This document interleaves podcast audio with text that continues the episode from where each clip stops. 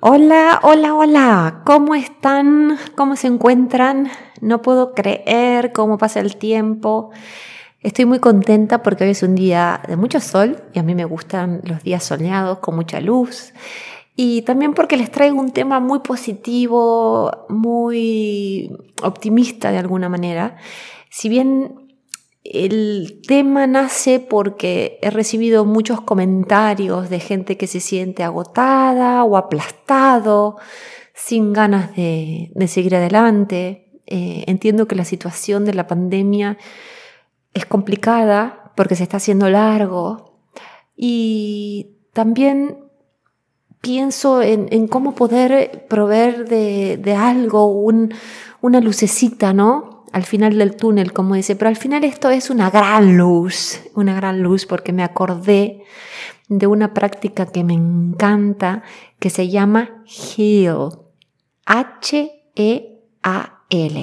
En inglés, Heal significa sanar. Entonces digo, bueno, es hora de sanar también. ¿eh? Es real, es real que vamos por la vida sin mirarnos, perdidos en nuestros pensamientos, absortos en nuestros problemas, mareados por todo lo que hay que hacer, sintiéndonos cansados, apáticos y desinflados. Perdón. Todo eso es verdad.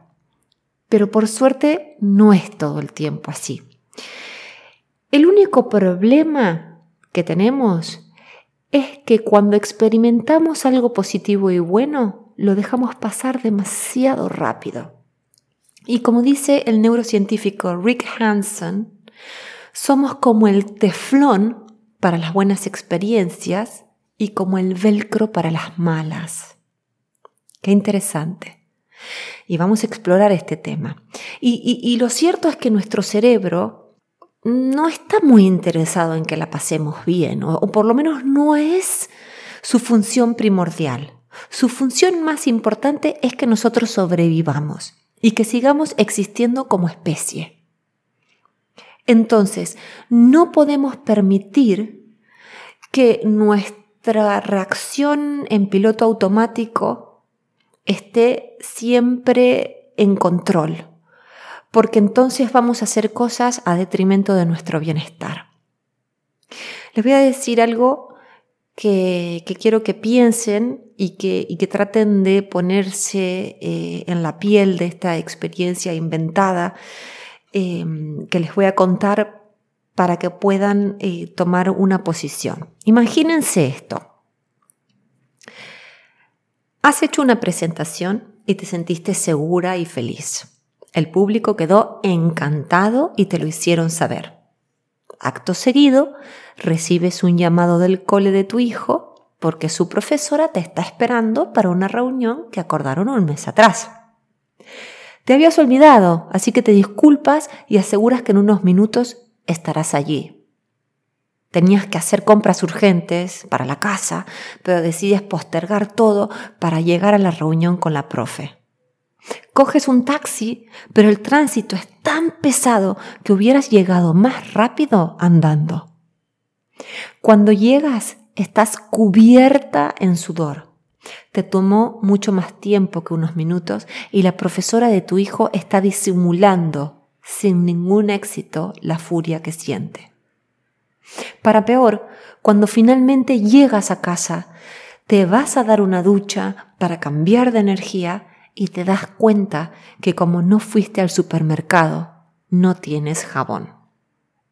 Quiero y espero que hayan podido experimentar un día como ese. Y les pregunto, ¿cómo crees que te sentirías un día así? Honestamente te lo pregunto.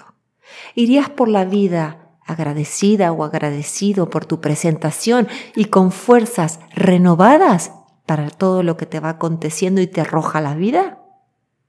¿O todo lo orgullosa que te sentiste de ti misma hubiera quedado en el olvido tras el estrés que te provocó el llamado del colegio y los subsiguientes actos que se encadenaron a este? Y sabes qué, si estás asintiendo con la cabeza porque el agobio le ganaría al reconocimiento propio y ajeno por tu presentación, es normal. No te machaques, no te des con un látigo. Nuestro cerebro está siempre, pero siempre vigilando que no corramos riesgos. Entonces, al menor atisbo de peligro real o imaginario, se liberan las hormonas del estrés, como la adrenalina y el cortisol. Y estas hormonas que, que que, se derraman, por así decir, por todo el cuerpo, empiezan a circular por todo el cuerpo, nos impiden ver las cosas con claridad y a tomar decisiones sensatas y acertadas. Entonces, por supuesto, ya sé que están preguntándose, dicen, pero ¿cómo puede ser que esta mujer me estuvo hablando de que hay luz al final del túnel y esto es una máquina de negatividad? No, no, no, no, no, no, no los quiero dejar con esto. Simplemente quiero que seamos conscientes de lo que ocurre cuando nos estresamos, que seamos conscientes de cómo opera nuestro cerebro, que está todo el día escaneando, ¿no? Está todo el día viendo por dónde viene el peligro, por dónde viene la, la pelota que nos va a pegar en la cabeza. Y lo cierto es que el camino del real bienestar y de la felicidad es un proceso que requiere un reaprender a plantarse en la vida. Es un ejercicio de un día a la vez, no de un de vez en cuando, todos los días. Lo que alivia y aligera es el ejercicio físico, la meditación, la contemplación, las pausas, la buena alimentación, los buenos vínculos. Es muy importante tener un buen grupo de amigos y de gente con quien uno se vincula. Y también lo que ayuda muchísimo es el deseo de contribuir a algo más grande que uno. Han visto seguramente, o les pasa a ustedes, o han visto personas que tienen, no sé, el objetivo de eh, ascender en su trabajo, de ser promovidos y lo logran y luego se sienten vacíos, porque no se trata tanto de obtener, sino de dar. O, las dos cosas, pienso yo.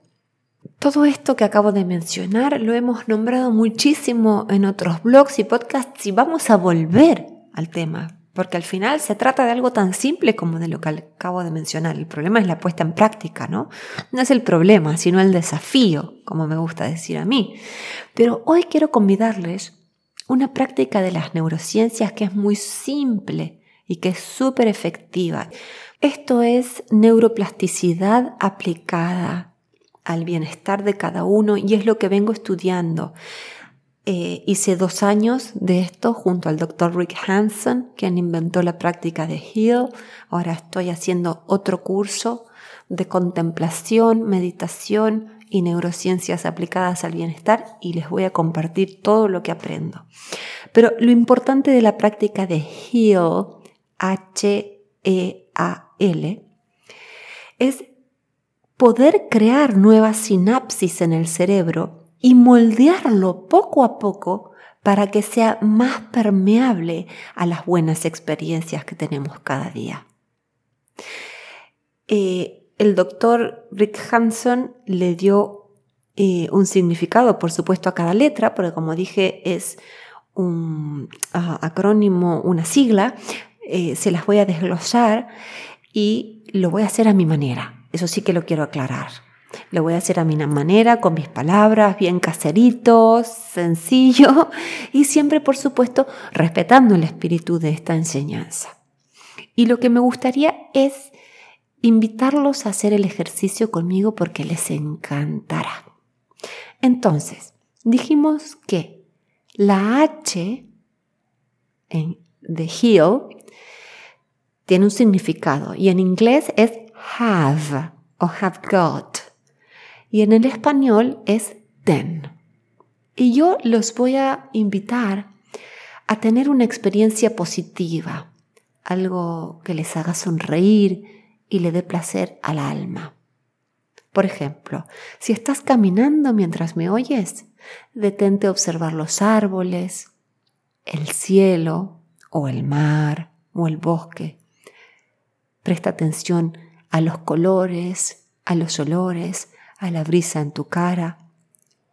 Si no estás fuera, si no puedes tener esta experiencia fuera de casa o estás en la oficina, por ejemplo, trae un recuerdo a tu corazón que te haga vibrar alto y piensa en esto, ¿no? En qué veías, qué oías, qué sentías, qué saboreabas. La segunda letra de Hill, que es la E, en inglés es enrich y en castellano es enriquece. Una vez pauses para saborear tu momento, enriquecelo. Como antes les contaba, nuestro cerebro no es muy bueno para instalar experiencias positivas y ricas. Entonces tenemos que hacer un pequeño esfuerzo para quedarnos unos 10 a 15 segundos disfrutando lo que estamos sintiendo, donde lo sentimos, lo que vemos, lo que oímos, lo que olemos, lo que saboreamos. Y pregúntate, o directamente, inconscientemente te pregunto yo a ti, ¿cómo se siente habitar tu cuerpo en este momento tan, pero tan bonito? Entonces, dijimos que la H es de have, que en castellano significa ten. La E es de enrich, que en castellano significa enriquecer. La A significa absorb, del castellano absorbe. Entonces, lo que te pido es que absorbas todas las cualidades positivas de tu momento o tu recuerdo a nivel cuerpo, mente y espíritu. Te voy a pedir que inhales profundo y que exhales más largo aún.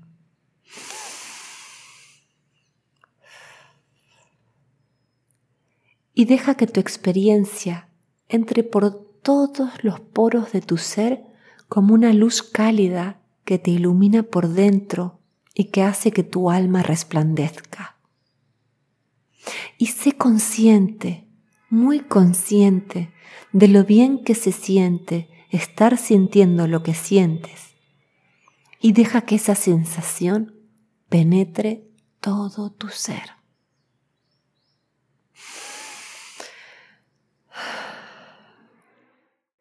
La L de Hill es la L de link, que en castellano significa enlaza. Rick Hanson, aclaro, dice que este paso es optativo y en lo personal me llevó mucho, mucho tiempo ponerlo en práctica. Yo te invito a que lo intentes y que luego decidas por ti mismo si quieres incluirlo o no en tu práctica de Heal. Entonces, ahora trae a tu memoria algo que ha sido desafiante para ti. Intenta que no sea nada muy difícil emocionalmente, nada traumático, nada muy grande. Busca algo cotidiano que no te haya resultado fácil, pero que tampoco haya sido gigante. Entonces ahora envuelve esa experiencia y déjala atrás en el espacio de atrás de tu memoria y trae al frente la experiencia de armonía, alegría y belleza que acabas de experimentar. Deja que lo positivo sea más poderoso que lo negativo y que vaya envolviendo, tiñendo y absorbiendo a lo negativo. Entonces, el último paso, el, el que es optativo, Sería algo así como, imagínense que tuvieron un cruce de palabras difíciles con un amigo. Y eso quedó ahí, no los hace muy, no los hace sentir muy cómodos, no se sienten muy felices. Pero acaban de tener una experiencia maravillosa porque estaban en la playa y de repente decidieron pausar, sentir el viento en la cara, mirar el mar, apreciar sus colores, ver las olas como rompen, escuchar las gaviotas. Y se tomaron 10 a 15 segundos para, para que esa experiencia penetre, entre en lo más profundo de su ser, ilumine todo el interior. Entonces están sintiendo un gran bienestar, tienen la experiencia, la enriquecen con todos los sentidos, eh, la vista, el olfato, el gusto, el, oído, la sensación en la piel, luego lo absorben, lo adentran y lo enlazan, esta es la parte optativa, con algo que entonces a lo mejor no estuvo muy bueno, pero que pueden traer a conciencia, a la conciencia de este momento y envolver con esto mucho más grande que su bienestar. Y entonces dejen que esa experiencia que no ha sido tan positiva quede diluida, por así decir, por esta experiencia maravillosa que están teniendo. La práctica de Heal, que como les decía es neuroplasticidad aplicada, funciona. Eso es lo que me encanta. Ya les he contado que tuve un periodo de mi vida donde vivía a tope. Estaba muy autoexigida, siempre corriendo de un lado para otro y cumpliendo con todo. Eso sí, no tenía ni idea de que se podía pausar, no se me cruzaba por la mente. Eso no era para gente exitosa, entre comillas. No sabía que existían las prácticas que les comparto. Y es más, de hecho les digo y les confieso, aunque es un poco ignorante lo que hacía, yo no quería pensar mucho en las cosas buenas que me pasaban, porque yo temía que el universo me las iba a sacar, que se acabarían. Un pobre universo, como si fuera a arrebatarme lo que tanto me gustaba, pero bueno, era como, bueno, no lo pienso mucho a ver si se me acaba. No, no sé si a lo mejor a algunos de ustedes también les ha pasado. Por favor, Dios mío, cuánto sufrimiento innecesario. Agradezco haber salido de ese trance de verdad y me hace tan feliz compartirles todo esto en los blogs y los podcasts que voy grabando semana tras semana.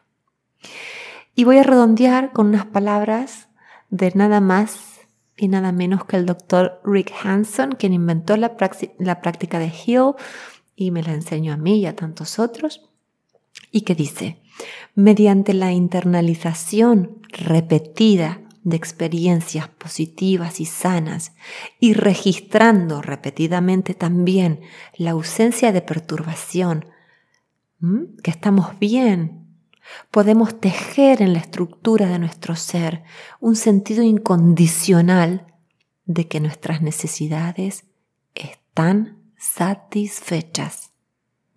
Esta práctica nos ayuda a cultivar gradualmente un sentido profundo de bondad, plenitud, amor y cariño. Estas son todas palabras del Dr. Rick Hanson. Si están oyendo el podcast, los invito a leerlo en el blog escrito. Es muy lindo, el Dr. Rick Hanson es maravilloso. Entonces, anímate, pausa, crea o recrea buenos momentos, disfrútalos e instálalos. Recuerda que el cerebro no es bueno para instalar buenas experiencias, es como el teflón para las buenas experiencias. Y haz de esto una práctica continua. No lo hagas una vez y luego mm, dos meses después. Esto tiene que ser todos los días, son 10 a 15 segunditos.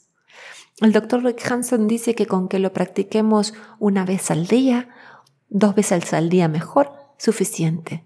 Son 10-15 segundos de tener una experiencia, notarla, enriquecerla con nuestros sentidos bien despiertos, absorberla, adentrarla y el paso optativo de enlazarla con algo que no ha sido tan feliz. Y verás como poco a poco levantas los ojos para apreciar el cielo, como la sonrisa se hace presente en ti, cómo te regocijas con los regalos del momento presente y cómo estás más preparada, preparado para enfrentar los desafíos de cada día con un espíritu fortalecido, porque los desafíos van a estar. El secreto es fortalecerse. Y además, hoy te quiero decir que si conoces a alguien que está mal, agotado, estresada, aplastada, que le puedas enviar o reenviar este blog y podcast y que recuerdes que yo te leo. De hecho, muchas gracias a todos por los mensajes que me mandaron eh, sobre no sé si soy lo suficiente para y a Carolina que nos ha hecho un comentario. Los invito a todos eh, a, leer lo que ha escrito y, a convidarle sus opiniones. Les mando un fuerte abrazo con el deseo que la práctica de Hill sea parte de sus vidas como lo es de la mía.